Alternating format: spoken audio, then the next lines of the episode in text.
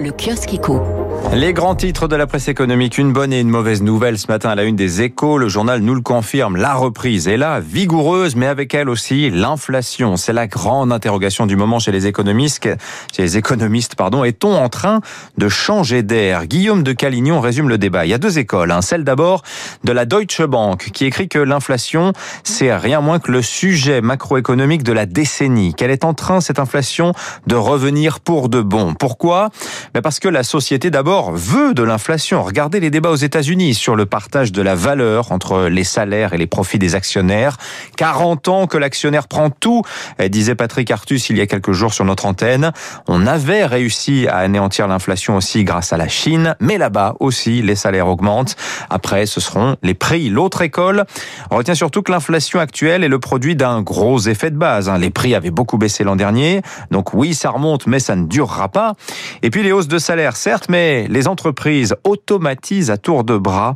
Voilà, euh, il y a aussi des facteurs déflationnistes puissants. Le Wall Street Journal affine un petit peu le tableau. L'inflation, oui, 5% en mai aux États-Unis, mais dans quel secteur exactement? Pas tous. Hein. Les billets d'avion, les restos, le vêtement féminin, mais euh, ce n'est là qu'un retour au niveau d'avant-crise. Les pièces automobiles, les semi-conducteurs, bah, ça rebaissera quand les chaînes de valeur fonctionneront à nouveau normalement.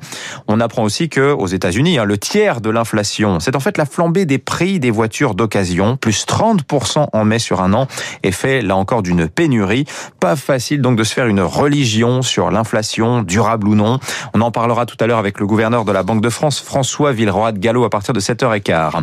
À la une du Figaro Echo, on nous parle d'Amsterdam, grande gagnante du Brexit, hein, la plus ancienne bourse du monde, était à la quatrième place en Europe fin décembre. Elle est aujourd'hui première sur les actions devant Londres. Euh, première, mais nuançons un petit peu, hein, la City n'est pas morte. Ajoutez l'assurance, le capital risque, les hedge funds, les dérivés, les services.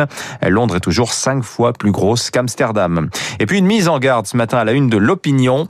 Les entreprises françaises menacées par la culture woke. Peu de sociétés anticipent que la France est sans doute rattrapée en ce moment par l'exigence de repentance, l'affichage identitaire et l'obsession communautaire qui déjà font la loi dans le business aux États-Unis. 6h39.